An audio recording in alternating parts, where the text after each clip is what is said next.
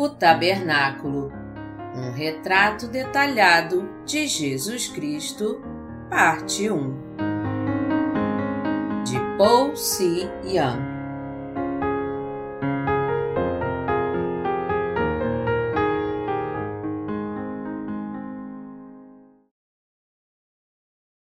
A salvação dos pecadores revelada no tabernáculo. Êxodo 27, de 9 a 21. Farás também o átrio do tabernáculo. Ao lado meridional, que dá para o sul, o átrio terá cortinas de linho fino retorcido. O comprimento de cada lado será de cem côvados. Também as suas vinte colunas e as suas vinte bases serão de bronze. Os ganchos das colunas e as suas vergas serão de prata. De igual modo, para o lado norte ao comprido, haverá cortinas de cem côvados de comprimento, e as suas vinte colunas e as suas vinte bases serão de bronze. Os ganchos das colunas e as suas vergas serão de prata. Na largura do átrio para o lado do ocidente, haverá cortinas de cinquenta côvados. As colunas serão dez e as suas bases dez. A largura do átrio do lado oriental, para o levante, será de cinquenta côvados. As cortinas para um lado da entrada serão de quinze côvados. As suas colunas serão três e as suas bases três. Para o outro lado da entrada haverá cortinas de quinze côvados. As suas colunas serão três e as suas bases três. À porta do átrio haverá um reposteiro de vinte côvados de estofa azul e púrpura e carmesim e linho fino retorcido, obra de bordador. As suas colunas serão quatro e as suas bases quatro. Todas as colunas ao redor do átrio serão cingidas de vergas de prata. Os seus ganchos serão de prata, mas as suas bases de bronze. O átrio terá cem côvados de comprimento e cinquenta de largura por todo o lado, e cinco de altura. As suas cortinas serão de linho fino retorcido e as suas bases de bronze todos os utensílios do tabernáculo em todo o seu serviço e todas as suas estacas e todas as estacas do átrio serão de bronze. Ordenarás aos filhos de Israel que te tragam azeite puro de oliveira batido para o candelabro, para que haja lâmpada acesa continuamente. Na tenda da congregação fora do véu, que está diante do testemunho, Arão e seus filhos a conservarão em ordem, desde a tarde até pela manhã, perante o Senhor. Estatuto perpétuo será este a favor dos filhos de Israel pelas suas gerações. A cerca do átrio retangular do tabernáculo media cem côvados de comprimento. Na Bíblia, um côvado foi definido como comprimento que se estende desde o cotovelo até a ponta do dedo, cerca de 45 centímetros na medida de hoje.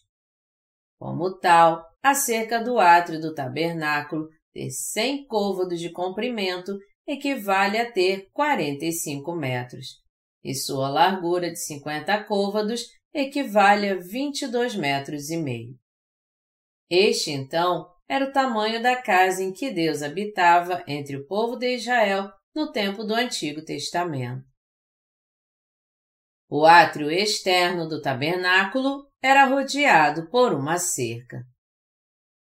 Você já viu o modelo do tabernáculo em um quadro ou uma pintura por acaso? Em termos gerais, o tabernáculo foi dividido em seu átrio e o próprio tabernáculo, a casa de Deus. Dentro desta casa de Deus havia uma estrutura menor chamada santuário. O santuário estava coberto por quatro coberturas diferentes, uma cobertura tecida de linho fino retorcido e fios azul, púrpura e escarlate, outra de pelo de cabra, outra de peles de carneiro tingidas de escarlate e outra de peles de texugo. Ao lado do átrio do tabernáculo se encontrava a porta, tecida de fios de cor azul, púrpura e escarlate, e do tecido de linho fino retorcido. Entrando nesta porta, veríamos o altar de holocausto e a pia. Passando a pia, nós veríamos o próprio tabernáculo então. O tabernáculo foi dividido no Santo Lugar e Santo dos Santos, onde a arca do testemunho de Deus estava. A cerca do átrio do tabernáculo foi construída com 60 colunas com cortinas de linho fino branco. Por outro lado, o próprio tabernáculo foi construído com 48 tábuas e nove colunas. Nós precisamos ter uma ideia geral das características externas do tabernáculo, pelo menos para entendermos o que Deus estava falando conosco através deste formato. Deus habitou no tabernáculo construído com 48 tábuas. Ele manifestou sua presença ao povo de Israel com a coluna de nuvem durante o dia e de fogo à noite que se manifestava acima do tabernáculo. Dentro do santuário, onde o próprio Deus habitava, a glória de Deus enchia o lugar. No santo lugar havia a mesa dos pães da proposição, o candelabro e o altar de incenso. E dentro do Santo dos Santos havia a arca do testemunho e o propiciatório. Esses eram lugares proibidos para o povo de Israel. Somente os sacerdotes e o sumo sacerdote podiam entrar nesses lugares santos conforme o sistema do tabernáculo. Está escrito: Ora, depois de tudo isto assim preparado, continuamente entram no primeiro tabernáculo os sacerdotes para realizar os serviços sagrados. Mas no segundo, o sumo sacerdote, ele sozinho, uma vez por ano, não sem sangue, que oferece por si e pelos pecados de ignorância do povo. Hebreus 9, de 6 a 7. Isso nos diz que, atualmente, somente aqueles que têm a fé de ouro que creem no Evangelho da Água e do Espírito podem viver suas vidas com Deus enquanto servem. Qual é o significado do pão colocado na mesa dos pães da proposição? Significa a palavra de Deus. O que significa então o altar de incenso? Nos fala de orações. Dentro do Santo dos Santos estava a arca do testemunho e o propiciatório feito de ouro puro, colocado sobre a arca. Os querubins, com suas asas estendidas sobre ela, cobrindo o propiciatório, ficam de frente um para o outro sobre o propiciatório. Este era o propiciatório, o lugar onde a graça de Deus era concedida.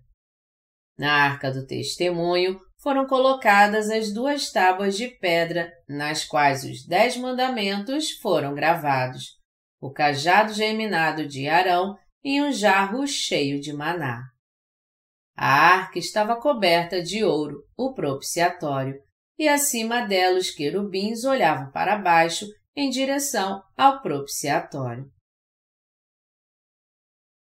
Onde aqueles que receberam a remissão de pecados vivem. O lugar onde vivem aqueles que receberam a remissão de pecados está no santuário. O santuário foi construído com 48 tábuas, todas revestidas de ouro. Pense nisso. Quando você olha para uma parede dourada, não de poucas, mas de 48 tábuas douradas, quanto brilho teria?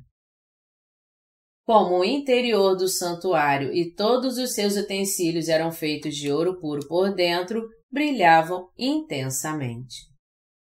o altar de holocausto e a pia no átrio externo do tabernáculo eram feitos de bronze, e a cerca do átrio era feita de colunas revestidas de prata e linho fino branco. Em contraste, todos os utensílios dentro do santuário eram feitos de ouro. O candelabro era talhado em ouro, assim como a mesa dos pães da proposição. Como todos os itens do santuário e suas paredes nos três lados eram feitos também de ouro puro, o interior do santuário sempre brilhava radiante com brilho dourado. Como o interior do santuário brilhava intensamente com um dourado resplandecente, isto nos fala que os santos salvos vivem suas preciosas vidas de fé dentro da Igreja de Deus. Os santos que vivem a sua fé no Evangelho da Água e do Espírito são como o puro ouro achado no santuário. As vidas que tais santos vivem dentro do santuário é a vida santificada que habita na Igreja, se alimenta da palavra de Deus, ora e o adora, e vai diante do trono de Deus, sendo revestidas diariamente de sua graça, tudo através da Igreja. Esta é a vida de fé dentro do santuário. Você tem que considerar em seu coração que só os justos, salvos pelo Evangelho da Água e do Espírito, podem viver estas vidas preciosas de fé dentro do santuário. Deus dividiu o interior e o exterior do santuário claramente. Assim como a maioria das casas tem cercas, o átrio do tabernáculo também tinha uma cerca feita de 60 colunas e era rodeado por cortinas de linho fino branco. No leste do átrio, uma porta feita de fios azul, púrpura e escarlate e de tecido de linho retorcido estava colocada para que todas as pessoas a vissem, medindo nove metros de largura. Ao estudar o tabernáculo, devemos perceber claramente qual é a fé brilhante que Deus quer de nós, que tipo de fé é a fé dos salvos e, através dos materiais usados para o tabernáculo, devemos ver como nosso Senhor Jesus nos salvou. Para saber o que é essa fé dourada e brilhante capturada no santuário, devemos primeiro olhar atentamente para a pia, o altar de holocausto e a cerca colocadas no átrio externo do tabernáculo e todos os materiais usados para eles. Ao fazê-lo, podemos descobrir com que tipo de fé precisamos para entrar no santuário brilhantemente dourado e radiante. O que estava no átrio externo do tabernáculo? Estava a pia e o altar de holocausto e estava rodeada por sessenta colunas de madeira, e sobre essas colunas foram colocadas as cortinas de linho fino na cerca do átrio. As colunas desta cerca eram feitas de madeira de acácia, que apesar de sua robustez, era muito leve. As colunas feitas desta madeira tinham em torno de dois metros e vinte e cinco de altura, impossibilitando para a maioria das pessoas com altura normal espiar no interior do tabernáculo de fora da cerca do átrio externo. Se algo fosse colocado para pisar em cima, uma pessoa poderia, possivelmente, ver dentro do átrio, mas sem tal ajuda era impossível espiar dentro. Isso nos fala que, por nossos próprios esforços artificiais, nós não poderemos jamais entrar no reino de Deus. Nas bases das colunas de madeira do átrio externo foram colocadas estacas de bronze e as partes de cima tinham capas prateadas. Como as colunas não podiam se sustentar por si mesmas, fitas de prata firmavam as colunas adjacentes umas às outras e para apoiar as colunas firmemente em direções cruzadas, os ganchos colocados na cobertura prateada eram amarrados às estacas de bronze com as cordas. Êxodo 35, 18. Quais foram os materiais usados para a porta do átrio do tabernáculo? Os materiais usados para a porta do átrio do tabernáculo eram os fios azul, púrpura e escarlate e o tecido de linho retorcido. A altura da porta era de dois metros e sua largura era de cerca de nove metros. Era uma tela de tecidos de fio azul, púrpura e escarlate e do tecido de linho retorcido colocada pendurada sobre quatro colunas. Assim, sempre que uma pessoa quisesse entrar no átrio do tabernáculo, poderia achar a porta facilmente. Os materiais de fios nas cores azul, púrpura e escarlate e o tecido de linho retorcido usados na porta do tabernáculo manifestavam que Deus nos salvaria de todos os nossos pecados através das quatro obras de seu Filho Jesus. Todas as sessenta colunas de madeira e o linho fino da cerca do átrio do tabernáculo também manifestavam claramente com qual método Deus salvaria você e eu de nossos pecados através de seu Filho Jesus. Pela porta do átrio do tabernáculo, em outras palavras, Deus está nos revelando o mistério da salvação de forma muito clara. Vamos revisar os materiais usados na porta do átrio do tabernáculo uma vez mais. São os fios azul, púrpura e escarlate e o tecido de linho retorcido. Esses quatro itens são extremamente importantes para sermos salvos crendo em Jesus. Se esses materiais não fossem importantes, a Bíblia não os teria registrado com tantos detalhes.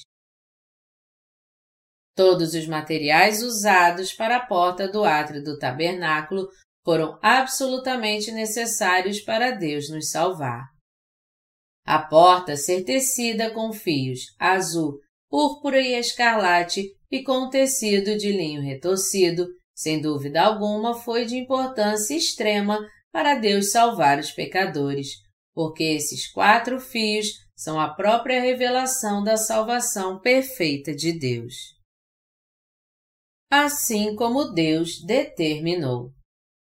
É por isso que Deus mostrou o modelo do tabernáculo a Moisés no Monte Sinai e lhe disse que fizesse a porta do átrio do tabernáculo exatamente conforme planejado.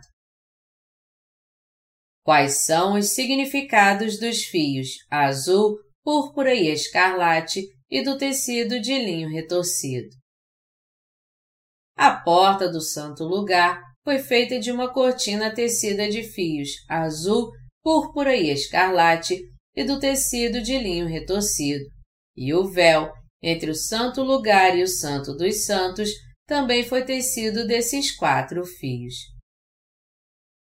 Mas não só isso, do mesmo modo, foi tecido o éfode e o peitoral do sumo sacerdote com esses fios, azul, púrpura e escarlate, e pelo tecido de linho retorcido.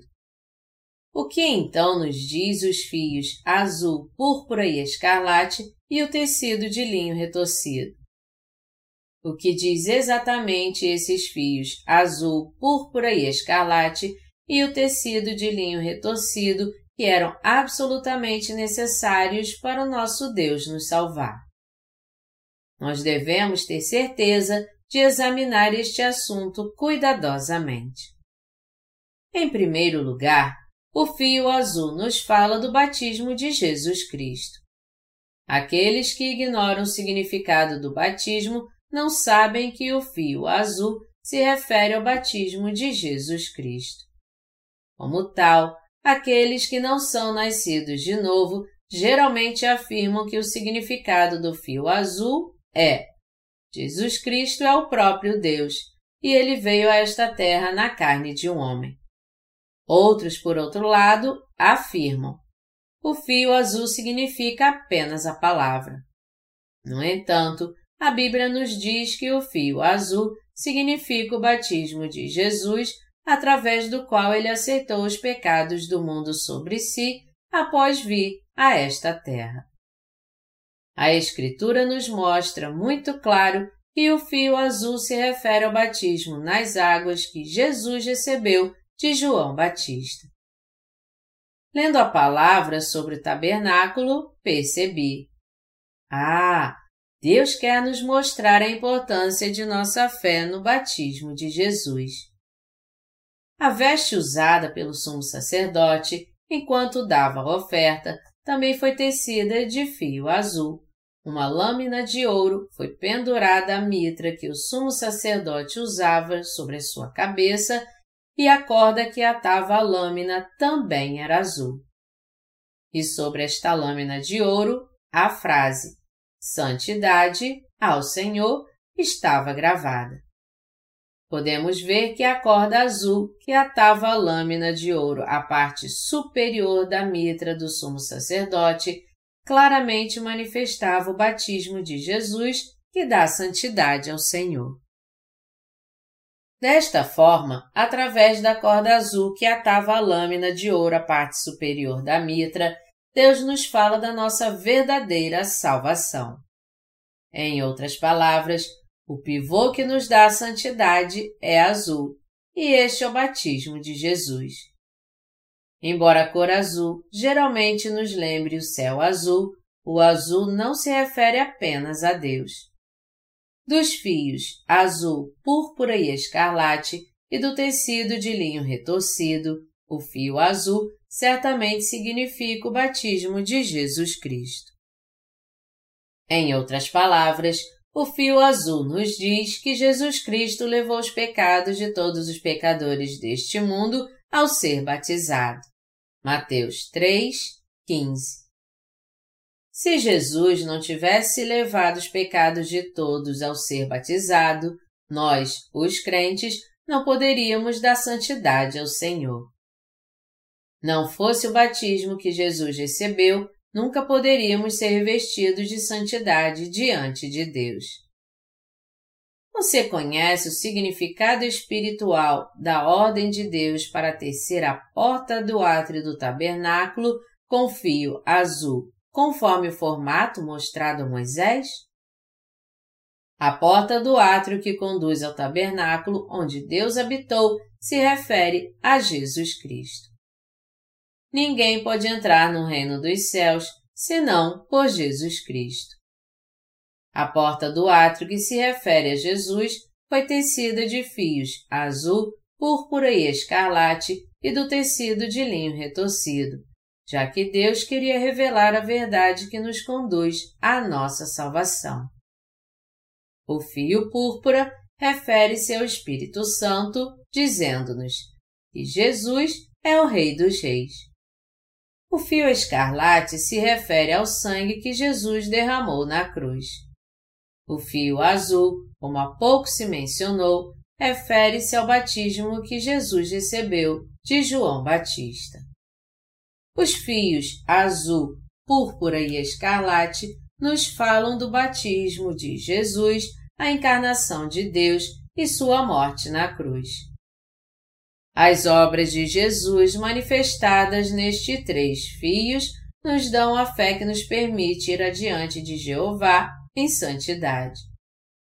Jesus, o próprio Deus, veio a esta terra em semelhança de homem levou as iniquidades dos pecadores em seu próprio corpo, sendo batizado, e no lugar de outros, aguentou a condenação de todos os pecados e maldições através do derramamento de seu sangue. Este é o verdadeiro mistério espiritual dos fios azul, púrpura e escarlate. Talvez você tenha pensado no fio azul como uma manifestação de Deus ou de Sua palavra. Mas você tem que crer agora, claramente, que o fio azul, na verdade, se refere ao batismo de Jesus Cristo. O batismo pelo qual Jesus aceitou todos os nossos pecados passados para Ele é de extrema importância e não pode ser excluído de suas obras. Como tal, Desde o tabernáculo do Antigo Testamento, Deus está nos falando de sua importância. O batismo foi o meio pelo qual Jesus levou nossos pecados. As colunas da cerca do tabernáculo eram feitas de madeira de acácia. Bases de bronze foram colocadas na parte inferior dessas colunas e vergas de prata foram colocadas em cima delas.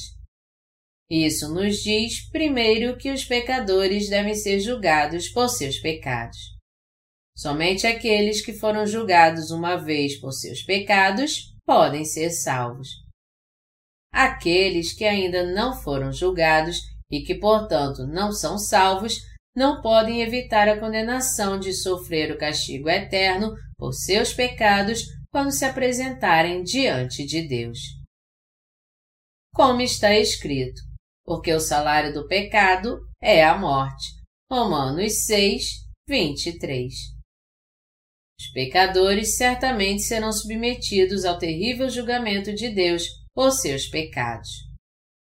Portanto, os pecadores devem ser julgados uma vez por Deus e então viverão de novo sendo revestidos em sua graça. Isto é o que significa nascer de novo. Foi na fé do fio azul que Jesus Cristo levou todos os nossos pecados sobre ele através do seu batismo e na fé do fio escarlate que Jesus libertou todos os pecadores sendo julgado na cruz, nenhuma outra fé nos faz morrer uma vez em nossos pecados e nascer de novo. Você tem que perceber que a condenação eterna espera somente aqueles que, devido à sua incredulidade, não podem passar pelo julgamento com fé. O batismo de Jesus foi o meio pelo qual Cristo levou todos os nossos pecados para nos salvar. Jesus foi batizado por João Batista para levar todos os nossos pecados sobre si. Jesus é o próprio Deus. No entanto, para nos salvar, ele veio a esta terra na carne de um homem, levou sobre si todas as iniquidades dos pecadores ao ser batizado por João Batista, o representante da humanidade, foi condenado vicariamente pelos pecados, entregou seu próprio corpo na cruz e derramou água e sangue. A porta do átrio do tabernáculo mostra com detalhes elaborados as obras que Jesus cumpriu como nosso Salvador. Através da porta do átrio do tabernáculo, Deus nos diz muito claro que Jesus se tornou o Salvador dos pecadores. O tecido de linho retorcido se refere à palavra do Antigo e Novo Testamento, as quais são bastante detalhadas e se encaixam uma com a outra. Quão complexo foi tecer cada fio para fazer o tecido de linho retorcido. Através deste tecido de linho retorcido, Deus nos diz em detalhes como ele nos salvou. Quando olhamos para os tapetes, vemos serem tecidos usando diferentes fios. Desta maneira, Deus disse para os israelitas que fizessem a porta do átrio do tabernáculo tecendo fios azul, púrpura e escarlate sobre o tecido de linho retorcido. Isso nos diz que Jesus veio a nós pela água, batismo, pelo sangue, a cruz e pelo Espírito Santo. Jesus é Deus, que estão escondidos na intricada Palavra de Deus, a própria porta de nossa salvação.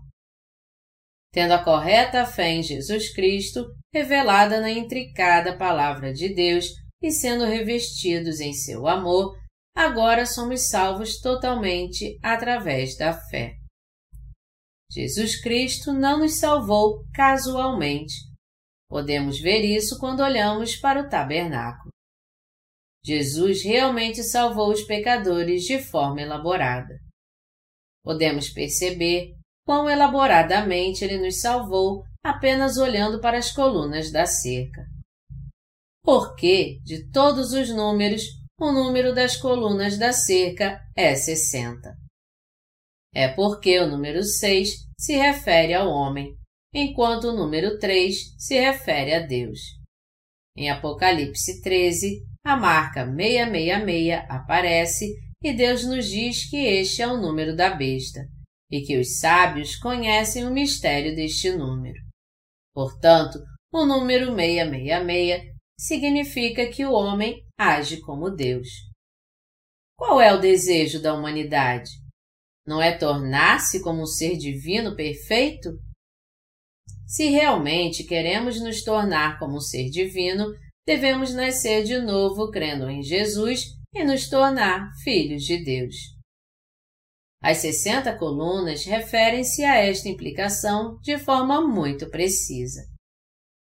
No entanto, em vez de ter fé, as pessoas cometem atos de jaquetância e maldade, tentando ser participantes dessa natureza divina por meio de seus próprios esforços.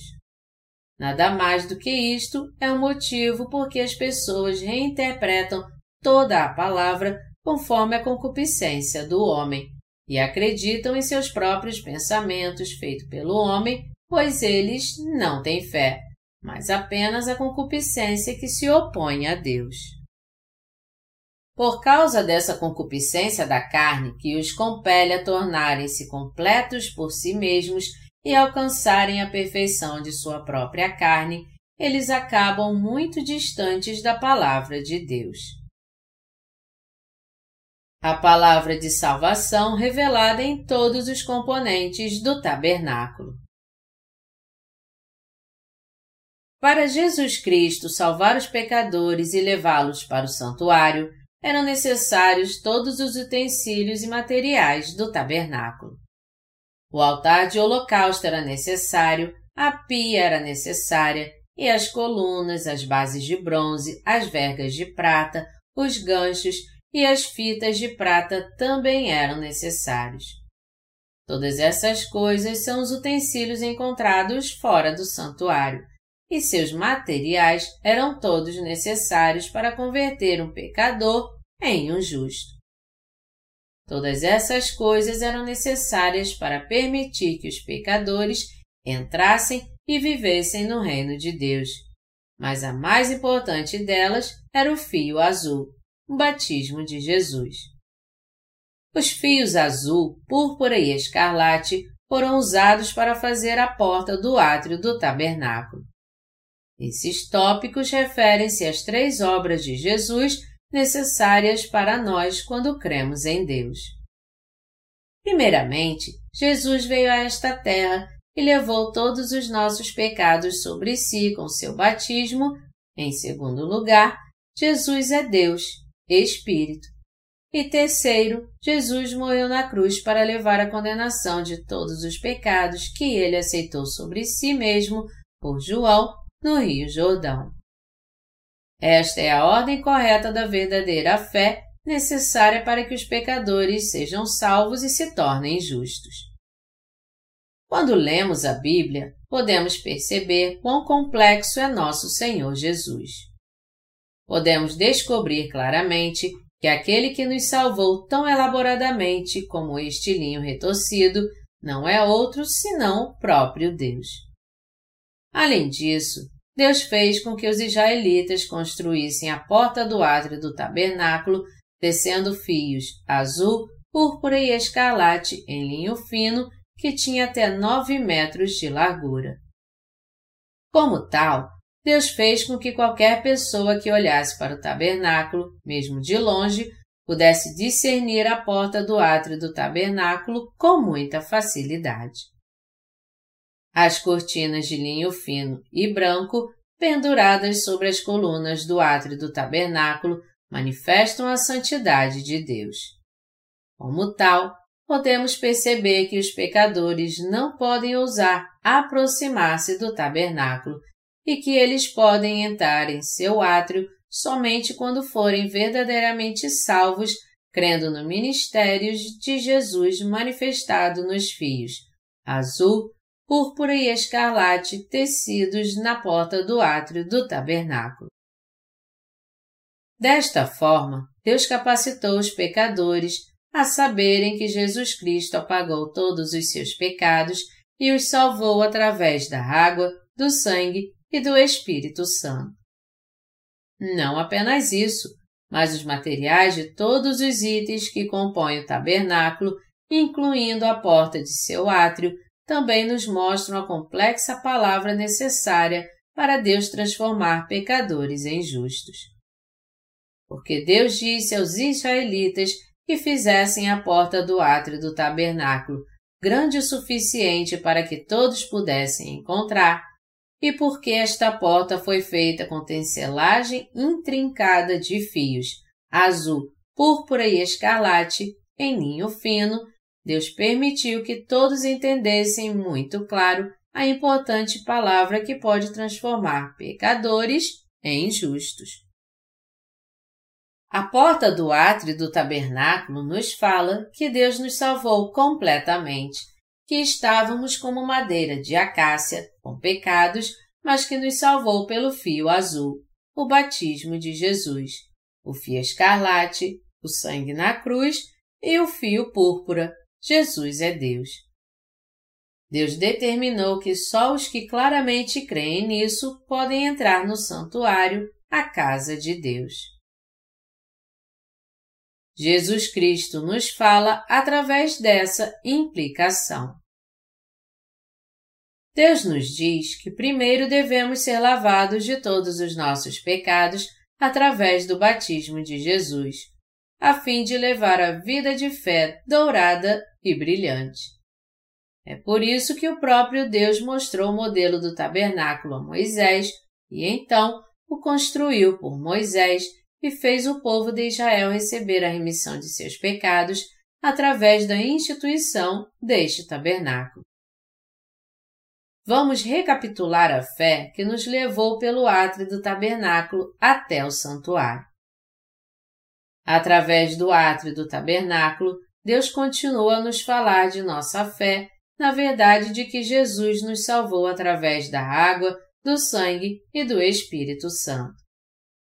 A fé na porta do átrio, tecida de fios azul, púrpura e escarlate, na imposição de mãos do sumo sacerdote sobre o cordeiro sacrificial e no derramamento de sangue deste cordeiro sacrificial, e a fé com que o sumo sacerdote lavava as mãos e os pés na pia, tudo isso nos permite saber que somente nossa fé no Evangelho da Água e do Espírito é a fé de ouro puro que nos permite entrar no santuário e viver em glória.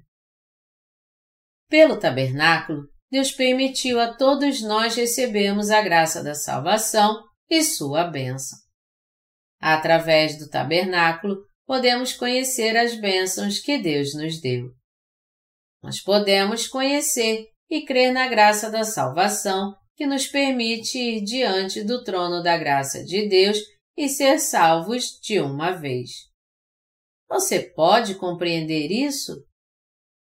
Pelo tabernáculo, podemos ver com quanto cuidado nosso Senhor Jesus salvou a mim e a você.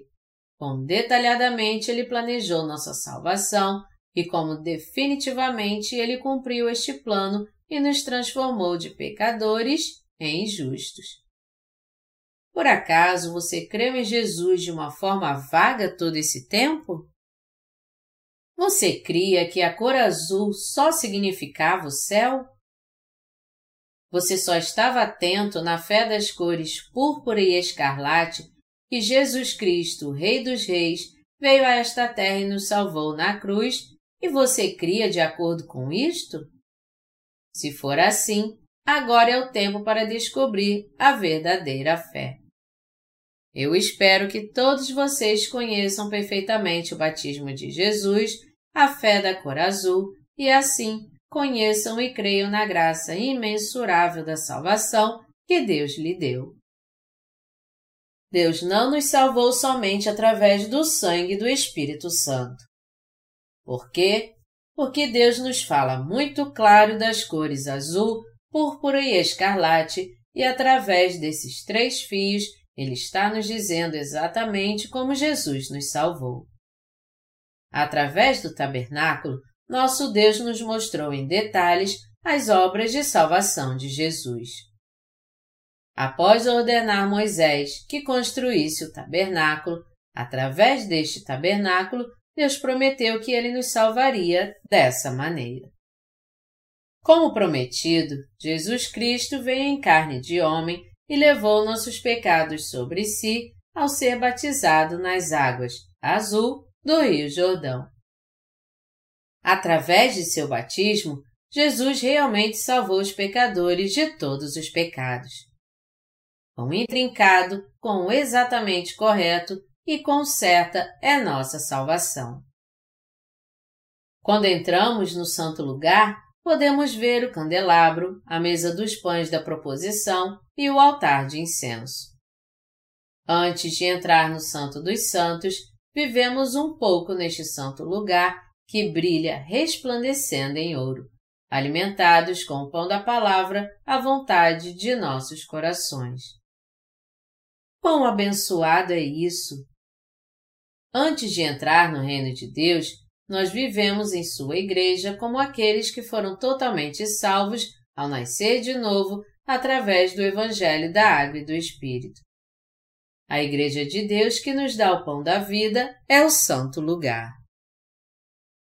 No Santo Lugar, isto é, a Igreja de Deus, estava o candelabro, a mesa dos pães da proposição e o altar de incenso.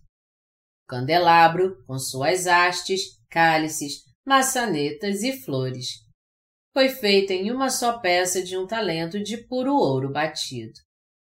Candelabro foi feito com um talento de puro ouro batido, e desta maneira nos diz que nós, os justos, temos que nos unir à Igreja de Deus.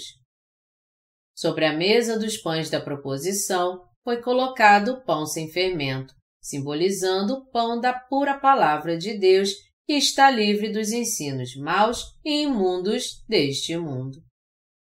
O santuário de Deus, isto é, a Igreja de Deus, prega esta pura palavra que não contém levedura e vive pela pura fé sem cometer maldade diante de Deus. Diante do véu do Santo dos Santos foi colocado o altar de incenso.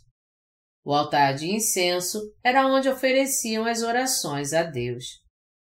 Através dos utensílios do santuário, Deus nos diz que quando formos diante dele, devemos ter unidade, fé em Sua palavra pura e orações. Somente os justos podem orar, pois Deus ouve apenas as orações dos justos. Isaías 59, de 1 a 2 e Tiago 5, 16 e nem todos podem encontrá-lo somente porque oram ardentemente diante de Deus. Assim, o santo lugar nos diz quão glorioso é sermos salvos na Igreja de Deus. Os principais materiais usados para o tabernáculo, o fio azul, Jesus foi batizado, o fio escarlate, levando todos os nossos pecados sobre si através do seu batismo, morreu na cruz e levou a condenação dos nossos pecados, e o fio púrpura, Jesus é Deus. Referem-se à fé que absolutamente não podemos deixar de ter. Estes três constituem o todo da nossa fé. Quando cremos que Jesus é Filho de Deus e o próprio Deus em essência e que Ele nos salvou, só então podemos entrar no santo lugar de ouro brilhante onde Deus habita. Se não crermos nas obras de Jesus que se manifestam nestes três fios, nunca poderemos entrar no santo lugar, por mais ardentemente que creiamos em Jesus. Nem todo cristão pode entrar no Santo dos Santos. Aqueles que permanecem no átrio do tabernáculo com a fé errada. Hoje, Há muitos cristãos que não podem entrar no santo lugar, mesmo que professem sua fé. Em outras palavras, há muitas pessoas que tentam ser salvas com uma fé cega.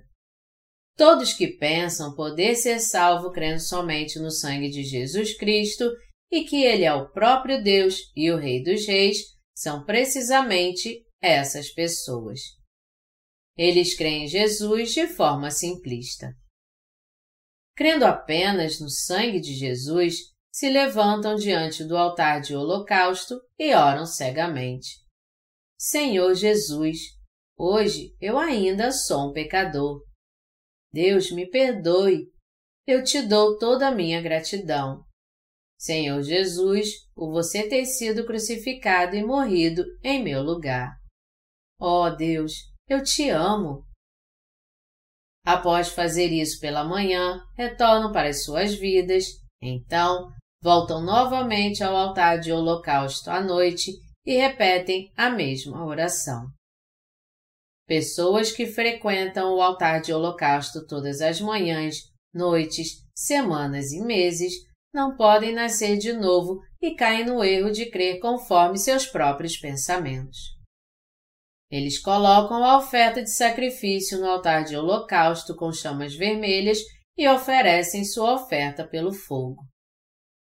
Como a carne é queimada nas chamas, o cheiro de carne queimada se espalha e a fumaça preta e branca continua a subir. O altar de holocausto não é um lugar onde clamamos, pedindo a Deus que faça desaparecer nossos pecados, mas é de fato um lugar que nos lembra o terrível fogo do inferno. No entanto, as pessoas vão a este lugar todas as manhãs e noites e dizem: Senhor, eu pequei. Por favor, perdoe-me de todos os meus pecados. Eles então voltam para casa, satisfeitos por conta própria, como se realmente tivessem sido perdoados de seus pecados. Eles podem até ficar tão felizes a ponto de cantar. Eu fui perdoado, você foi perdoado, todos nós fomos perdoados. Mas tais sentimentos são apenas temporais. Em pouco tempo, pecam novamente e encontram-se diante do altar de holocaustos mais uma vez, confessando: Senhor, eu sou um pecador. Aqueles que vão e voltam do altar de holocausto todos os dias são, independentemente de sua fé professada em Jesus, ainda pecadores. Tais pessoas nunca podem entrar no santo reino de Deus. Quem então pode receber a remissão de pecados e entrar no santo lugar de Deus? Aqueles que conhecem e creem no mistério dos fios azul, púrpura e escarlate estabelecidos por Deus. Os que creem nisso podem passar pelo altar de holocausto por sua fé na morte de Jesus, que aceitou os seus pecados passados a ele, lavar as mãos e pés na pia e lembrar de que todos os seus pecados foram passados para Jesus pelo seu batismo, e então entrar no santo lugar de Deus. Os que creem no Evangelho da Água e do Espírito e receberam a remissão de pecados entram no reino do céu pela fé, já que sua fé é aprovada por Deus. Eu espero que todos vocês percebam e creiam que o significado bíblico do fio azul é o batismo de Jesus. Há muitos que professam crer em Jesus hoje, mas poucos chegam a crer na água, o fio azul, do batismo de Jesus. Este é um fenômeno profundamente triste. É motivo de grande angústia que tantas pessoas omitam a fé mais importante no batismo de sua fé cristã até mesmo porque Jesus não veio a esta terra como Deus só para morrer na cruz. Eu espero e oro para que, mesmo agora, todos vocês conheçam e creiam na fé dos fios azul, púrpura e escarlate e assim se tornem aqueles que entram no reino de Deus. Devemos crer no Senhor Jesus, manifestado nos fios azul, púrpura e escarlate do tabernáculo, sua substância real, que nos salvou. Nosso Deus salvou você e eu completamente. Quando olhamos para o tabernáculo, podemos descobrir como tão elaborado foi o método pelo qual Deus nos salvou. Nós não conseguimos agradecer o suficiente por isso. Quão gratos somos pelo Senhor Jesus nos ter salvado pelos fios azul, púrpura e escarlate, e por ele também nos dar a fé que crê nesses fios azul, púrpura e escarlate. Os pecadores nunca entrarão no santo lugar sem serem revestidos da graça de Deus e sem passar pelo temível julgamento de seus pecados. Como alguém que não foi julgado por seus pecados pode abrir a porta do tabernáculo e entrar no santo lugar? Eles não podem. Quando tais pessoas entrarem no santo lugar, serão amaldiçoadas e ficarão cegas em um piscar de olhos. Opa, é tão luminoso aqui! Oh, oh, como não posso ver nada?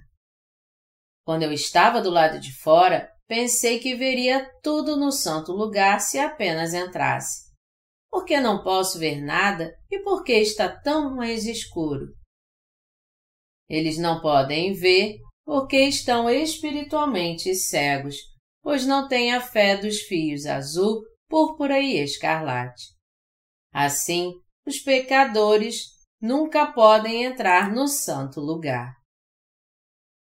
Nosso Senhor Deus não permite ficarmos cegos no santo lugar, mas deixa-nos receber a bênção de viver no santo lugar para sempre.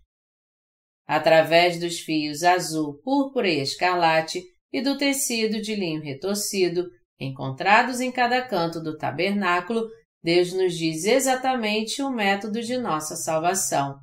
E de acordo com esta palavra de profecia, ele realmente nos libertou de todos os nossos pecados. Nosso Deus nos salvou pela água, pelo sangue e pelo Espírito Santo. 1 João 5, de 4 a 8, de forma que não fiquemos cegos, mas vivamos para sempre em Sua graça resplandecente. Ele nos salvou através dos fios azul, púrpura, escarlate e do tecido de linho retorcido. Nosso Senhor Jesus nos prometeu com a complexa palavra de Deus e ele nos disse que nos salvou cumprindo essa promessa. Você crê que você e eu fomos salvos pelas obras complexas de Jesus manifestadas nos fios azul, púrpura e escarlate e no tecido de linho retorcido? Sim. Nós somos salvos por uma casualidade? Não. Não podemos ser salvos sem crer nos fios azul, púrpura e escarlate. O fio azul não se refere a Deus. Refere-se ao batismo de Jesus, com o qual ele levou todos os pecados de cada pecador do mundo no Rio Jordão. É possível, aliás, estar diante do altar de holocaustos sem crer no fio azul, o batismo de Jesus. As pessoas podem chegar até a pia ao lado do altar de holocausto, mas não podem entrar no santo lugar onde Deus habita. Aqueles que podem abrir a porta do tabernáculo e entrar no santo lugar são somente os verdadeiros filhos de Deus que receberam a remissão de pecados, crendo totalmente no Evangelho da Água e do Espírito. Mas os pecadores, não importa quem sejam, nunca podem entrar no santo lugar.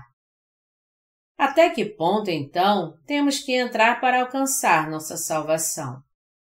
Não somos salvos quando entramos apenas no átrio do tabernáculo, mas somente quando entramos no santo lugar onde Deus está.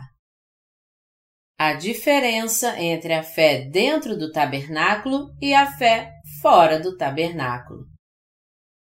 O altar de holocausto e a pia no átrio externo do tabernáculo foram feitos de bronze, e a cerca foi feita de madeira, prata e bronze. Mas quando entramos no tabernáculo, os materiais são completamente diferentes. Uma característica fundamental do tabernáculo é que era uma casa de ouro. As três paredes foram construídas com 48 tábuas de madeira de acácia todas revestidas de ouro. A mesa do pão da proposição e o altar de incenso também eram de madeira de acácia, com revestimento de ouro e o candelabro foi feito de um talento de ouro batido. Como tal, todos os utensílios dentro do santo lugar foram feitos ou revestidos com ouro puro. Por outro lado, de que foram feitas as bases debaixo das tábuas? Foram feitas de prata. Enquanto as bases das colunas da cerca do átrio do tabernáculo eram feitas de bronze, as bases das tábuas do tabernáculo eram feitas de prata. E enquanto as colunas da cerca do átrio eram feitas de madeira, as tábuas do tabernáculo eram feitas de madeira de acácia revestidas de ouro. Mas as bases das cinco colunas da porta do tabernáculo eram de bronze. Embora as bases das tábuas do tabernáculo fossem feitas de prata, as bases das colunas da porta do tabernáculo eram fundidas em bronze. O que isto significa? Significa que quem entra na presença de Deus deve ser julgado por seus pecados. Como então podemos ir diante de Deus quando somos julgados e postos à morte? Se nós mesmos morremos, não poderemos estar diante de Deus. Através do bronze usado para as bases das cinco colunas da porta do tabernáculo, Deus está nos dizendo que, embora tivéssemos que ser julgados por nossos pecados, Jesus levou todos os nossos pecados sobre si através do seu batismo, sendo condenado por esses pecados em nosso lugar. Éramos nós que tínhamos que ser condenados por nossos pecados. Mas alguém levou esta condenação por todos os nossos pecados em nosso lugar. Em vez de nós, alguém morreu por nós. Aquele que foi vicariamente condenado e morreu em nosso lugar não é outro senão Jesus Cristo. A fé manifestada pelo fio azul é a fé que crê que Jesus Cristo aceitou todos os nossos pecados passados a Ele através do seu batismo e assim nos perdoou de todos os nossos pecados. Assim como Deus tirou a vida de Jesus Cristo para a condenação de todos os nossos pecados passados para Ele através do seu batismo, e assim resolveu todos os nossos pecados, não estamos mais enfrentando nenhuma condenação por nossos pecados. A fé manifestada pelo fio escarlate é a fé no sangue que Jesus derramou na cruz. Essa fé crê que Jesus Cristo suportou vicariamente a condenação de nossos pecados que nós mesmos deveríamos enfrentar. Somente aqueles que passaram todos os seus pecados para Jesus, crendo em seu batismo, sendo julgados por todos os seus pecados, crendo no sangue que Jesus derramou na cruz com a morte de sua carne devido a todos esses pecados, podem entrar no santo lugar. Esta é a razão pela qual as bases da porta do tabernáculo foram feitas de bronze. Como tal, devemos crer no sangue de Cristo que levou todos os nossos pecados sobre si através do seu batismo, sendo condenado em nosso lugar. Deus determinou que apenas aqueles que estão convictos do fato de que Jesus Cristo que os salvou é o próprio Deus, o fio púrpura, do batismo de Jesus, o fio azul, e da verdade de que Jesus foi condenado vicariamente pelos seus pecados no seu lugar, o fio escarlate, conseguiriam entrar no santo lugar. Deus permitiu apenas aqueles que uma vez foram julgados por todos os seus pecados crendo em Jesus e que acreditam que Jesus os salvou de todos os seus pecados a entrar no santo lugar. As bases das colunas da porta do tabernáculo foram forjadas em bronze. As bases de bronze têm o significado espiritual de que Deus permitiu aos pecadores que nasceram como descendentes de Adão, somente entrar no santo lugar de sua habitação, quando eles, não importando quem sejam, tiverem a fé do fio azul, o batismo de Jesus, do fio escarlate, julgamento vicário de Jesus em lugar dos pecadores e do fio púrpura. Jesus é o próprio Deus. O fato das cinco bases das colunas da porta serem todas feitas de bronze nos fala do Evangelho de Deus, como em Romanos 6,23 foi escrito. Porque o salário do pecado é a morte, mas o dom gratuito de Deus é a vida eterna em Cristo Jesus, nosso Senhor. Jesus perdoou todos os nossos pecados com a água, o sangue e o Espírito. Não devemos ignorar, mas crer na palavra de Deus. Crer em Jesus não significa que você é salvo incondicionalmente. Nem frequentar sua igreja significa que você nasceu de novo incondicionalmente.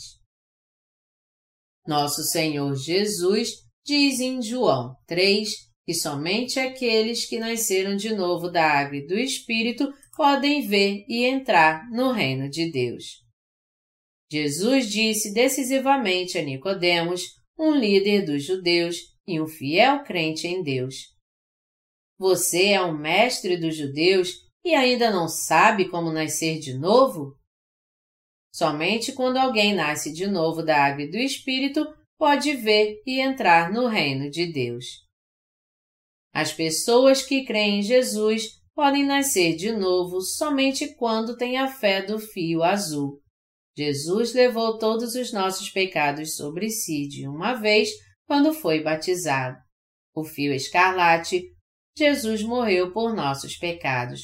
E o fio púrpura, Jesus é o Salvador, o próprio Deus e o Filho de Deus.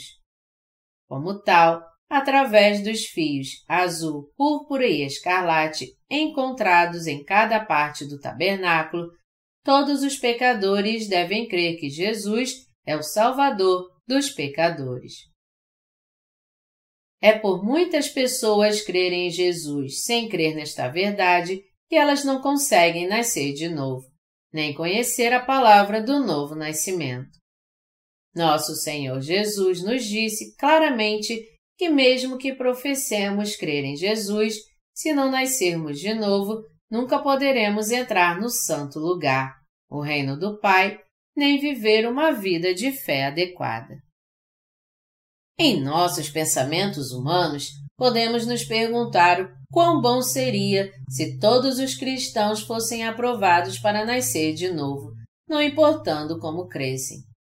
Não é assim?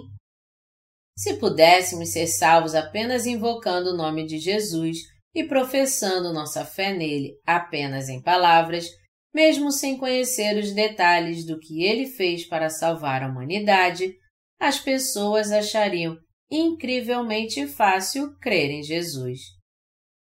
Poderíamos agradecer a ele sempre que encontrássemos um novo cristão cantando. Fui perdoado, você foi perdoado, todos nós fomos perdoados. Já que há tantos crentes, qual é o sentido de testemunhar? As coisas estão bem como estão. Isso não é simplesmente maravilhoso? Se fosse realmente o caso, as pessoas pensariam em salvação com muita facilidade, pois quem invocasse o nome do Senhor Jesus seria salvo, e sua salvação viria mesmo que vivesse da maneira que desejasse. Mas Deus nos disse que nunca poderemos nascer de novo com uma fé tão cega. Pelo contrário, ele nos disse que aqueles que afirmam ser salvos, mesmo sem conhecer o Evangelho da Água e do Espírito, estão todos praticando a iniquidade. O que nasce de novo é seu espírito, não sua carne. Jesus se tornou homem, veio a esta terra e nos salvou através do Evangelho da Água e do Espírito. José, o pai de Jesus na carne, era um carpinteiro. Mateus 13, 55. E Jesus serviu sua família sob seu pai carpinteiro. Ele mesmo trabalhou como carpinteiro nos primeiros 29 anos de sua vida. Mas quando completou 30 anos, ele teve que começar suas obras divinas, isto é, realizar seus ministérios públicos. Assim como Jesus tinha naturezas divina e humana, nós, os justos nascidos de novo, também temos duas naturezas diferentes. Temos tanto a carne como o espírito. No entanto, quando alguém professa crer em Jesus, mesmo que seu espírito não seja nascido de novo, então essa pessoa não é nascida de novo. Isto é, ela não tem o espírito nascido de novo. Se alguém tenta crer em Jesus sem nascer de novo em seu espírito, essa pessoa é meramente alguém que está tentando nascer de novo na carne, como Nicodemos, e nunca alguém que realmente nasceu de novo. Embora Jesus fosse o próprio Deus em sua substância, ele também era na semelhança da carne de um homem cheio de fraquezas. Assim, quando dizemos que nascemos de novo, isso significa que nossos espíritos nasceram de novo, não nossa carne. Se todos os que professam crer em Jesus de alguma forma tivessem realmente nascido de novo, eu teria tentado ser conhecido como um pastor benevolente. Por quê? Porque eu não teria ficado tão exasperado com aqueles que não acreditam na verdade. Portanto, não teria sido tão franco em meus sermões esperando que eles conhecessem a verdade. Eu seria conhecido como um pastor bem educado, nobre, benevolente, terno e bem-humorado, explicando como as pessoas poderiam se tornar santas em sua carne. Claro, posso embelezar minha imagem para ser assim, mas nunca faria isso. Não é porque eu não consiga plantar em suas mentes a impressão. Esse pastor realmente segue a imagem santa e misericordiosa de Jesus. É porque a carne de um homem não pode mudar, e porque ser um pouco bondoso benevolente e misericordioso na carne não significa que uma pessoa seja justa e nascida de novo. Ninguém pode nascer de novo na carne. É o espírito que deve nascer de novo, crendo na palavra de Deus. Quando você crê em Jesus, você deve conhecer a verdade. E conhecereis a verdade, e a verdade vos libertará. João 8, 32. Só a verdade de Deus nos faz nascer de novo, liberta nossas almas da escravidão do pecado e nos faz nascer de novo como justos. Somente quando conhecemos, cremos e pregamos a Bíblia corretamente, podemos entrar no santo lugar e viver nossas vidas de verdadeira fé, bem como ir ao propiciatório do Santo dos Santos. O Evangelho da Água e do Espírito, que faz nossa alma nascer de novo, é a verdade, e nossa fé nisso nos perdoou de todos os nossos pecados e nos permite viver no reino da fé com Deus. O Evangelho da Água e do Espírito que está em nosso coração nos permite viver como filhos de Deus nascidos de novo no reino espiritual e brilhante com o Senhor Jesus em felicidade. Crer em Jesus cegamente não é a fé adequada. Olhando de uma perspectiva humana, tenho muitas deficiências.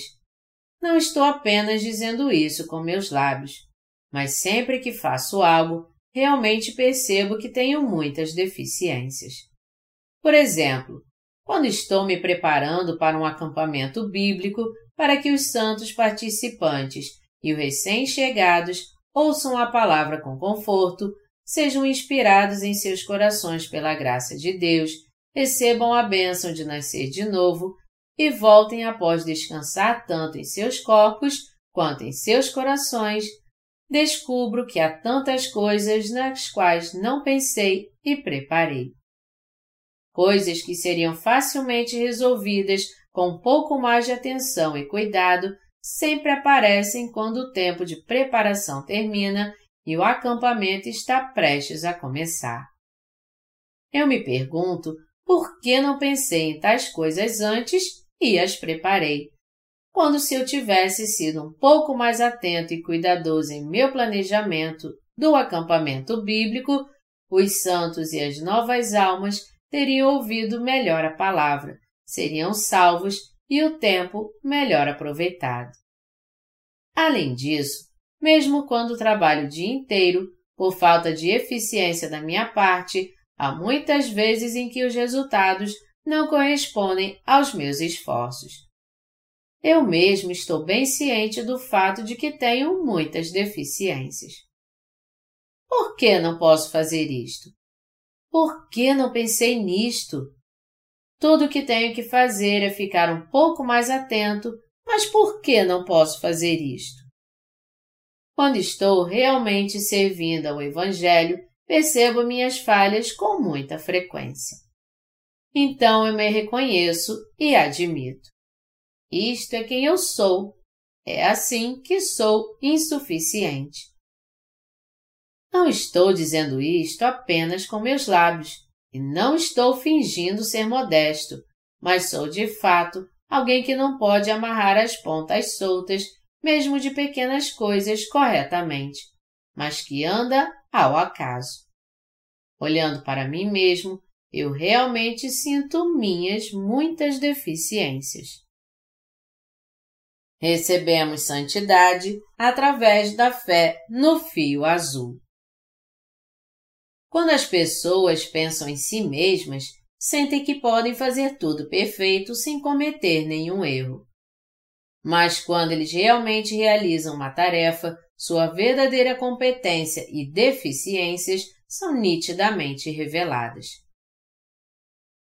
Eles descobrem serem realmente insuficientes e que não podem deixar de pecar e cometer erros. Além disso, quando as pessoas pensam que estão indo bem, eles se iludem pensando que estão indo para o reino de Deus devido a quão boa seja sua fé. Mas a carne nunca muda. Não há carne sem defeitos, e sempre erra e revela seus defeitos. Se por acaso você pensa que pode ir para o reino de nosso Senhor Jesus devido a algum bem que sua carne fez, você deve saber que não importa o que sua carne tenha feito bem, é absolutamente inútil diante de Deus. A única coisa que nos permite entrar no reino do Senhor Jesus é a nossa fé na palavra da verdade dos fios azul, púrpura e escarlate, pelos quais o Senhor Jesus nos salvou. Porque nosso Senhor Jesus nos salvou através dos fios azul, púrpura e escarlate, só podemos entrar no santo lugar crendo assim.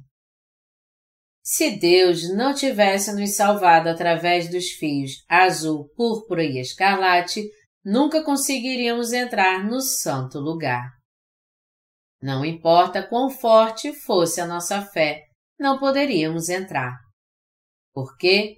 Porque se fosse assim, significa que a nossa fé carnal seria boa todos os dias para podermos entrar. Se só podemos entrar no reino de Deus quando a nossa fé é suficientemente boa a cada dia, como nós, que temos a carne tão fraca, conseguiríamos que a nossa fé fosse boa todos os dias para assim entrarmos no reino de Deus.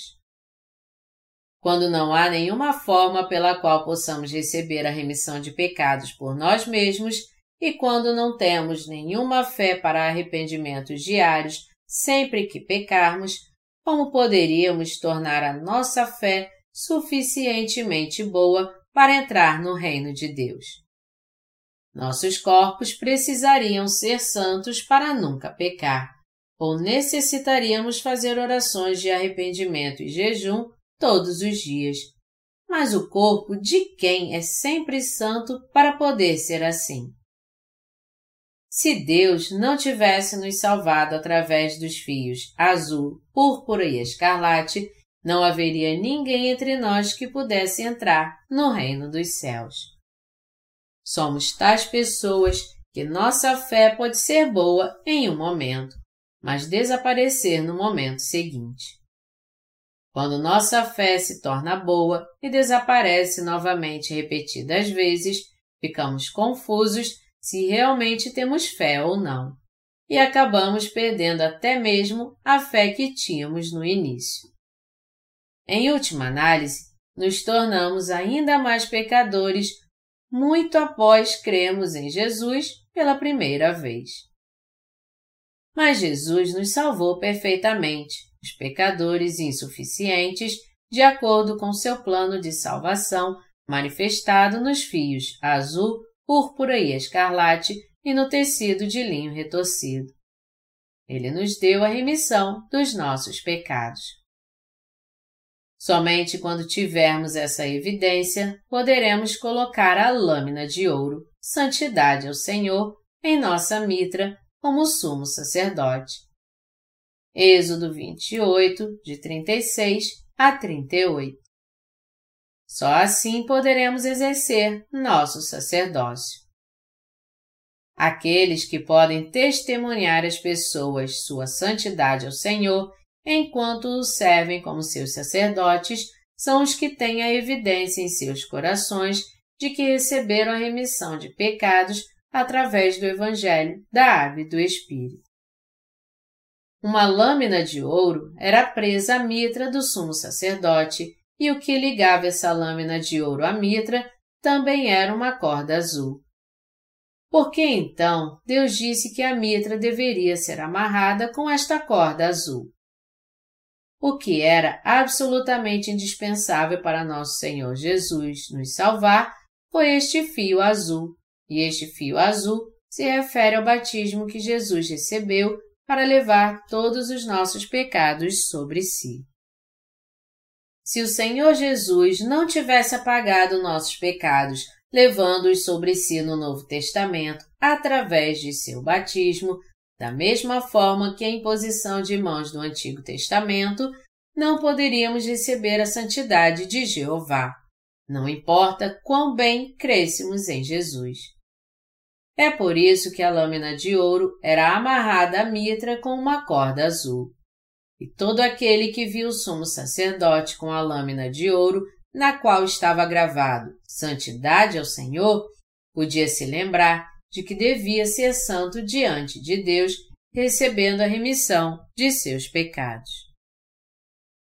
Ainda fazia as pessoas pensarem como poderiam ser santas diante de Deus nós também devemos lembrar como nos tornamos justos. Como nos tornamos justos? Leiamos. Mas Jesus lhe respondeu: Deixa por enquanto, porque assim nos convém cumprir toda a justiça. Então ele o admitiu. Mateus 3, 15. Jesus nos salvou de nossos pecados ao ser batizado porque Jesus levou nossos pecados sobre si com seu batismo, aqueles que creem nisto não têm pecado. Se Jesus não tivesse sido batizado, como poderíamos ousar dizer que não temos pecado? Você recebeu a remissão de pecados somente pela sua confissão de fé na morte de Jesus na cruz, com lágrimas sinceras em seus olhos? Há tantas pessoas que, tendo dificuldade em se entristecerem com a morte de Jesus, alguém com quem não tem nenhuma relação, tentam espremer as lágrimas pensando na morte dos avós, nas dificuldades que tiveram quando adoeceram ou as dificuldades e sofrimentos de seu próprio passado. Quer você finja chorar assim, ou esteja realmente entristecido pela crucificação de Jesus seus pecados nunca podem ser apagados dessa maneira. Como a lâmina de ouro com a gravação de Santidade ao Senhor for amarrada com uma corda azul à mitra do sumo sacerdote, o que limpa os nossos pecados e nos faz santos é o batismo de Jesus. Nossos corações receberam a remissão de pecados porque Jesus levou todos os nossos pecados sobre si com seu batismo, porque Jeová transferiu todos os nossos pecados para ele e porque foram passados todos os pecados do mundo para Jesus através do batismo. Não importa como destituído de emoções possam ser nossos corações, e não importa o quão insuficientes possamos ser em nossos atos. Nos tornamos justos e fomos perfeitamente salvos pela palavra do fio azul escrita na Bíblia. Quando olhamos para nossa carne, não podemos ser dignificados, mas devido à fé dos fios azul, púrpura e escarlate presente em nossos corações, isto é, porque nós temos o Evangelho perfeito da água e do Espírito que nos diz que Jesus levou todos os nossos pecados sobre si através de seu batismo e levou nossa condenação à cruz, com ousadia e destemor podemos falar do Evangelho. É porque nós temos o Evangelho da Água e do Espírito que podemos viver por nossa fé como justos e também pregar a fé justa às pessoas. Não podemos agradecer o suficiente pela graça de nosso Senhor Jesus. Já que a nossa salvação não veio por acaso, nós estamos muito mais gratos ainda. A salvação que recebemos não é trivial para que qualquer um possa recebê-la, mesmo não crendo corretamente. Invocar o nome do Senhor Jesus ao próprio desejo, dizendo Senhor, Senhor, não significa que qualquer que o faça pode ser salvo. Porque temos em nossos corações a evidência de que os nossos pecados desapareceram pelo Evangelho da Água e do Espírito, de que Deus nos salvou cuidadosamente com os fios azul, púrpura e escarlate e com o tecido de linho retorcido, somos muito gratos por tão grande salvação. A Bíblia nos diz que todo aquele que crê em Jesus Cristo, o Filho de Deus, tem o testemunho em seu coração. 1 João 5, 10 se não houver testemunho em nossos corações, estaríamos transformando Deus em um mentiroso. Portanto, todos devemos ter essa evidência conclusiva em nossos corações. Como tal, não há motivo para recuar com aqueles que o desafiam e exigem. Mostre-me a prova de que você foi salvo. Você diz que quando as pessoas recebem a remissão de pecados, elas recebem o Espírito Santo como um dom, e que há uma clara evidência de salvação. Mostre-me esta evidência. Você pode mostrar a evidência com ousadia da seguinte forma: Eu tenho em mim o Evangelho da Água e do Espírito com o qual Jesus me salvou completamente. Porque fui salvo perfeitamente por ele, não tenho pecado. Se você não tem a evidência de salvação em seu coração, então você não está salvo. Não importa como ardentemente as pessoas creiam em Jesus, isso em si não constitui sua salvação. Este é apenas um amor não correspondido. É um amor que não considera o que sente a outra pessoa. Quando alguém que não podemos amar tem um coração palpitante, espera algo de nós, sente amor e nos olha como se estivesse morrendo de vontade de ser amada, mas isso não significa que temos que amá-la em troca. Da mesma forma, Deus não toma em seus braços aqueles que não receberam a remissão de seus pecados só porque seus corações estão ardendo por Ele. Nada além disso é o amor não correspondido dos pecadores por Deus. Quando amamos a Deus, devemos amá-lo crendo em Sua palavra de verdade. Nosso amor por Ele não deve ser unilateral. Precisamos declarar nosso amor a Ele, mas primeiro devemos descobrir se Ele realmente nos ama ou não antes de amá-lo. Se dermos todo o nosso amor a uma pessoa que realmente não nos ama, tudo o que enfrentaremos eventualmente será um coração partido. Nosso Senhor Jesus nos vestiu com a glória de salvação de nossos pecados para que não fôssemos condenados por eles. Ele nos permitiu entrar no reino de Deus e viver com Deus. E ele nos deu o dom que nos permite receber a remissão de pecados pela graça de Deus. A salvação de Deus nos trouxe inúmeras bênçãos espirituais do céu. Somente esta salvação que Deus nos deu, em outras palavras, nos permitiu receber todas essas bênçãos dele. A salvação que o próprio Jesus trouxe para nós. Nosso Senhor Jesus nos salvou através dos fios azul, púrpura e escarlate. Ele nos deu a salvação feita de três fios diferentes. Esta salvação dos fios azul, púrpura e escarlate não é outra senão o dom da salvação dado por Deus. É este dom da salvação que nos permite entrar e viver no santo lugar.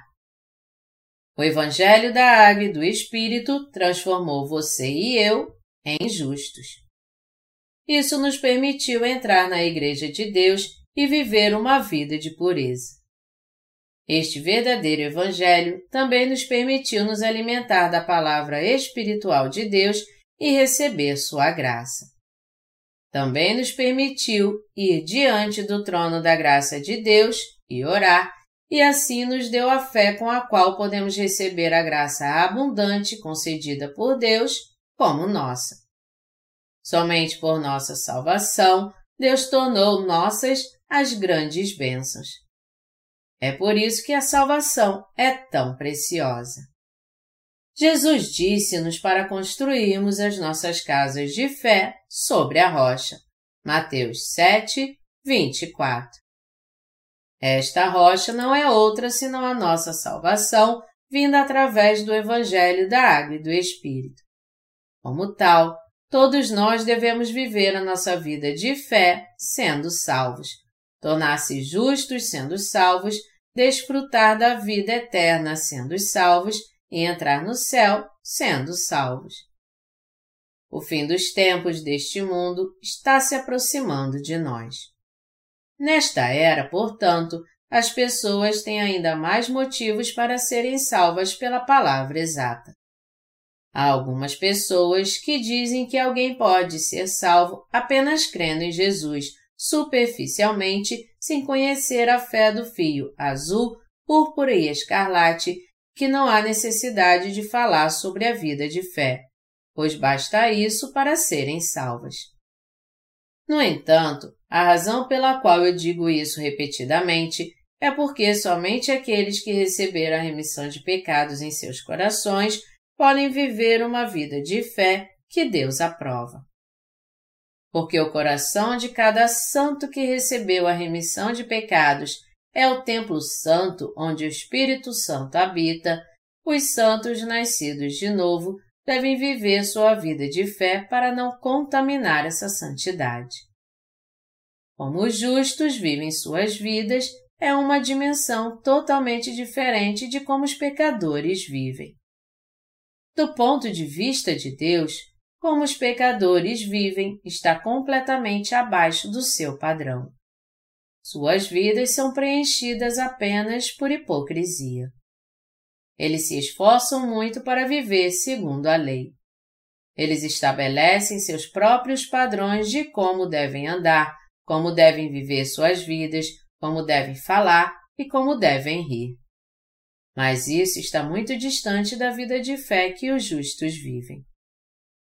Deus diz aos justos em detalhes: Amai a Deus de todo o seu coração e forças e amai aos próximos como a ti mesmo. Este é o modo de vida que Deus deu aos justos. É apropriado que nós, os justos, vivamos nossas vidas amando a Deus com todo o nosso coração e seguindo Sua vontade com toda a nossa força e vontade. Para salvar nosso próximo, devemos fazer inúmeros investimentos em suas obras. Esta é a vida dos cristãos. Se permanecermos em um nível em que pensamos em que tudo o que importa é que nós mesmos não pequemos, então não podemos seguir a vida fiel dos cristãos nascidos de novo. Antes de nascer de novo, eu levei uma vida de fé legalista em uma denominação presbiteriana conservadora. E no que diz respeito à vida da lei, tentei guardá-la completamente. Hoje em dia, as pessoas tendem a não fazer mais isso. Mas porque eu levava minha vida religiosa há muito tempo, eu estava muito apto a guardar a lei em minha vida cotidiana. Eu era tão completamente obediente à lei que nunca trabalhava no dia do Senhor, pois a lei ordena que o sábado seja lembrado e santificado, a ponto que eu nem entrava em um carro aos domingos. Se eu exigisse que você vivesse como eu vivi, praticamente não haveria ninguém que pudesse viver uma vida tão legalista. Era assim que minha vida era legalista antes de eu nascer de novo. No entanto, não importa o quão piedosamente eu tenha passado meus dias religiosos, tal vida não tinha nada a ver com a vontade de Deus e era absolutamente inútil. Leitores, vocês têm a fé dos fios azul, púrpura e escarlate? Porque a salvação de Jesus está contida nesses três fios, podemos entrar no santo lugar pela nossa fé. Nossa salvação foi cumprida há mais de dois mil anos. Jesus Cristo, mesmo antes de nós o conhecermos, já levou sobre si todos os nossos pecados ao ser batizado e carregou a condenação de nossos pecados ao morrer na cruz. A salvação do pecado está definida em Jesus Cristo. Quando aqueles que não nasceram de novo entram no tabernáculo, não entram pela porta de seu átrio, mas sobem ilegalmente a cerca. Eles dizem: Por que é que o linho fino da cerca é tão branco? É tão alvo? Deviam ter pintado com um pouco de vermelho e azul. São as cores que estão na moda hoje em dia. Mas esta cerca é muito branca. É demasiadamente branca. E por que é tão alta? Tem mais de dois metros e vinte e cinco. A minha própria altura nem sequer chega aos dois metros. Como entrarei se a cerca é tão alta?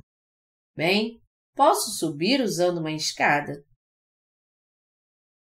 Tais pessoas estão tentando entrar com as suas boas ações. Elas sobem a cerca do átrio do tabernáculo com suas ofertas, obras beneficentes e paciência, e saltam da cerca dizendo: Seguramente posso saltar por estes dois metros vinte cinco de qualquer maneira. Subindo assim, entram no átrio do tabernáculo e quando olham para trás, veem o altar de holocausto. Então, tiram os olhos do altar e olham para o santo lugar. E a primeira coisa que vem é a pia colocada na frente dele. A altura das colunas da cerca do átrio do tabernáculo é de dois metros e vinte e cinco, mas a altura das colunas e da cortina da porta do santo lugar, onde Deus habita, é de quatro metros e meio. As pessoas podem entrar no átrio do tabernáculo por vontade própria se tiverem determinação suficiente. Mas mesmo que pulem a cerca de dois metros e vinte e cinco de altura e entrem no átrio do tabernáculo, quando tentarem entrar onde Deus habita, encontrarão os pilares de quatro metros e meio de altura e a cortina da porta do santo lugar. As pessoas podem saltar mais de dois metros e meio com seu próprio esforço, mas eles não podem saltar mais de quatro metros e meio definidos por Deus. Este é o limite deles. Isso significa que quando cremos em Jesus pela primeira vez, podemos crer meramente como religiosos. Além disso, algumas pessoas podem crer em Jesus como seu Salvador por vontade própria e crer que o Salvador é apenas um dos quatro grandes sábios. Independentemente de como as pessoas acreditem, elas podem ter sua própria fé da maneira que escolherem, mas não podem nascer de novo verdadeiramente através dessa fé. Para realmente nascer de novo, eles devem passar pela porta dos fios azul, púrpura e escarlate por sua fé. Nós nascemos de novo diante de Deus, crendo que Jesus é nosso Salvador e a porta da verdade, e que Ele nos salvou através da água, do sangue e do Espírito. A fé que crê nas obras de Jesus, manifestadas nos três fios, não é outra senão a fé da água, do sangue e do Espírito. As pessoas são livres para acreditar em qualquer coisa, mas não há absolutamente nenhuma prova positiva de que possam ser salvas e grandemente abençoadas crendo assim. Somente com nossa fé no Evangelho da Água e do Espírito podemos receber a aprovação de Deus e a grande graça e bênçãos da salvação de Deus. O objetivo desta fé no Evangelho da Água e do Espírito é nos revestir da graça de Deus. Você considera o tabernáculo como somente um átrio com forma retangular, com uma casa construída nele? Isso não pode trazer nenhum benefício à sua fé. Tabernáculo está nos dizendo acerca da fé completa e temos que saber exatamente o que é essa fé. Não conhecendo bem o tabernáculo, você pode pensar que a altura do mesmo é aproximadamente igual à altura da cerca, 2 metros 25, mas este não é o caso. Mesmo que não entrássemos no átrio, mas só olhássemos o tabernáculo de fora da cerca, veríamos que o tabernáculo é duas vezes mais alto que a cerca. Embora não víssemos a base do tabernáculo, ainda veríamos claramente a sua porta, dizendo-nos que o tabernáculo é mais alto que a cerca de seu átrio. Aqueles que receberam a remissão de seus pecados, crendo em Jesus corretamente, e assim entraram pela porta do átrio do tabernáculo, devem confirmar sua fé apropriadamente no altar de holocausto e na pia, e só então eles podem entrar no santo lugar. Para entrar no santo lugar, deve haver abnegação sem falta. Os utensílios de dentro do santo lugar devem ser distinguidos de todos os utensílios encontrados fora do santo lugar. Você sabe o que Satanás mais odeia? Ele detesta que a linha de demarcação entre o interior e o exterior do santo lugar seja traçada porque Deus trabalha entre aqueles que dividem o interior e o exterior do santo lugar. Satanás odeia que tal linha seja traçada e tenta impedir as pessoas de traçarem essa linha. Mas lembre-se disso. Deus claramente trabalha por meio daqueles que traçam a linha de demarcação da fé. Deus se agrada das pessoas que traçam com clareza a linha divisória e ele concede suas bênçãos sobre eles para poderem viver dentro do santo lugar com a fé brilhante. Creia que todos os utensílios do átrio externo do tabernáculo e todos os materiais usados foram preparados conforme pré-estabelecido por Deus para que as pessoas possam receber a remissão de seus pecados. Quando você entrar no santo lugar crendo nisso, Deus lhe concederá graça e bênçãos ainda maiores. O propiciatório é o lugar onde a graça de salvação é recebida. No Santo dos Santos, dois querubins com as suas asas esticadas, um para o outro, olham para baixo sobre a tampa que cobre a arca do testemunho. O espaço entre os dois querubins é chamado de propiciatório. O propiciatório é onde Deus concede sua graça sobre nós. A cobertura da arca do testemunho era manchada de sangue, pois o sumo sacerdote aspergia o sangue do sacrifício dado pelo povo de Israel por sete vezes neste propiciatório. Deus descia assim no propiciatório e concedia sua misericórdia ao povo de Israel. Para aqueles que acreditam nisso, começam as bênçãos, a proteção e a orientação de Deus. A partir de então, eles se tornam o verdadeiro povo de Deus e são elegíveis para entrar no santo lugar. Entre os muitos cristãos deste mundo, há alguns cuja fé lhes permite entrar no santo lugar enquanto outros não têm tal fé com a qual podem entrar no santo lugar. Que tipo de fé você tem? Precisamos da fé que pode traçar uma linha clara de salvação e entrar no santo lugar de Deus, já que só fazendo assim poderemos ser grandemente abençoados por Deus. Mas não é assim tão fácil ter esse tipo de fé, porque Satanás odeia quando as pessoas traçam uma linha clara de salvação e constantemente ele tenta apagar esta linha.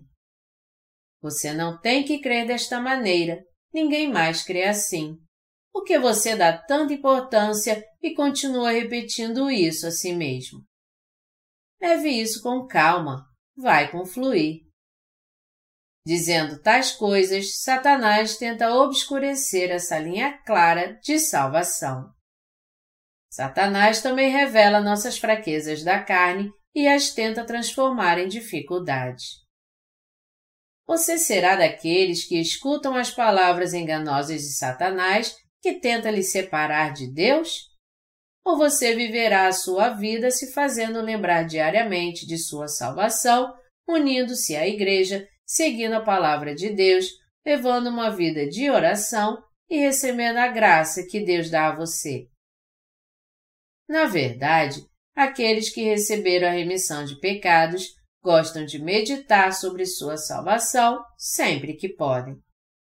Eles gostam de meditar no Evangelho da Água e do Espírito repetidamente. Meditar no Evangelho é bom e essencial para você. Acaso não é assim? Puxa, não é a mesma história de novo de como fomos salvos? O material da história e o enredo podem diferir, mas ainda é a mesma velha história. Eu já estou tão cansado dela. Existe alguém que possa dizer isto? Seria uma visão lamentável se contasse a mesma história sobre mim todos os dias. Mas quando a Bíblia nos diz que devemos meditar sobre nossa salvação todos os dias, o que posso fazer? Quando tanto o Antigo quanto o Novo Testamento nos falam do Evangelho da Água e do Espírito, o que é mal diante de Deus é que as pessoas realmente preguem outra coisa além disto. Toda a palavra da Bíblia fala do Evangelho da Água e do Espírito. Salvação, vida de fé, fé, vida espiritual, luta contra Satanás, céu, glória, graça, bênção, ressurreição, vida eterna, esperança e o Espírito Santo. Todos esses conceitos-chave dos santos estão relacionados a este verdadeiro Evangelho. Falar de outra coisa além dessas coisas nada mais é do que heresia e falsos ensinamentos. O que parece semelhante, mas difere em substância, nada mais são que falsos ensinamentos. Os evangelhos que parecem semelhantes por fora, mas diferem por dentro do evangelho da água e do espírito, são apenas pseudo-evangelhos de falsas religiões. Quão maravilhoso é que a Igreja de Deus espalhe a palavra de Deus todos os dias e não as palavras enganosas das falsas religiões. É uma bênção estarmos unidos com a Igreja de Deus, ouvir e crer na pura palavra de Deus. Por sempre pregar o Evangelho da Água e do Espírito, a Igreja de Deus capacita os santos a pensar na graça de Deus todos os dias, orar a Ele, reverenciá-lo e viver uma vida que não busca o mal. Você não está feliz por ouvir mais uma vez e acreditado na palavra da verdade que permite que você receba a remissão de pecados? Eu também estou muito feliz.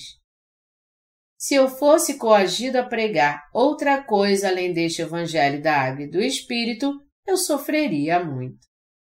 Se eu fosse coagido a espalhar não a palavra da salvação, mas alguns outros ensinamentos feitos pelo homem, eu gostaria de escapar.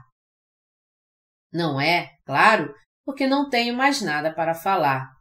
Há muitas outras questões humanísticas que posso abordar, mas todas são desnecessárias e são apenas os ensinamentos do fermento corruptor para aqueles de nós que nascemos de novo. Somente o Evangelho da Água e do Espírito, pelo qual Jesus, o próprio Deus, nos salvou, é a preciosa Palavra de Deus que dá sua doçura mesmo quando a mastigamos repetidamente.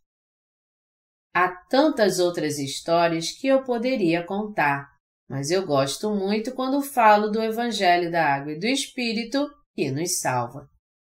Eu fico mais eufórico então. Fico mais feliz quando falo dessa salvação, pois é quando posso relembrar as memórias antigas, me lembrar de como o Senhor Jesus me salvou, agradecer a Ele mais uma vez e me alimentar novamente do pão da salvação. Tenho certeza que você também gosta mais quando ouve esta palavra de salvação. Talvez você possa reclamar ser a mesma história todos os dias, mas no fundo você pensa: Agora que ouvi de novo, é ainda melhor. No começo não era tão bom, mas quando continuo a ouvir, posso ver que não há outra história que seja tão digna de ouvir quanto esta. Achei que a história de hoje poderia ser um pouco especial, mas a conclusão me diz ser a mesma história novamente. Mas mesmo assim, estou feliz. Tenho certeza de que é assim que seus corações se sentem. Irmãos e irmãs, o que estou pregando aqui é a palavra de Jesus. Os pregadores devem pregar a palavra de Jesus. Pregar o que Jesus fez através da palavra escrita da água e do Espírito nada mais é do que a Igreja de Deus deveria estar fazendo. Estamos agora levando nossas vidas de fé na Igreja.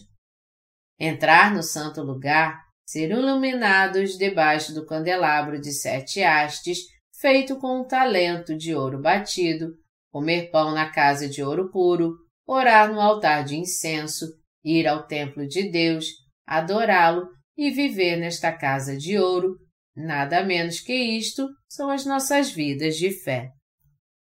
Você e eu estamos agora levando esta vida de fé dada por Deus. Receber a remissão de pecados e levar uma vida de fé apropriada é o que esta vida dentro da adorada casa de Deus significa. Por isso, não desanimamos, pelo contrário, mesmo que o nosso homem exterior se corrompa, contudo, o nosso homem interior se renova de dia em dia. 2 Coríntios 4,16 a nossa fé nos fios azul, púrpura e escarlate e no tecido de linho retorcido, manifestado no tabernáculo, nossas almas estão habitando na casa de Deus resplandecente de ouro. Eu sempre agradeço a Deus por nos salvar de todos os nossos pecados e condenação. Aleluia!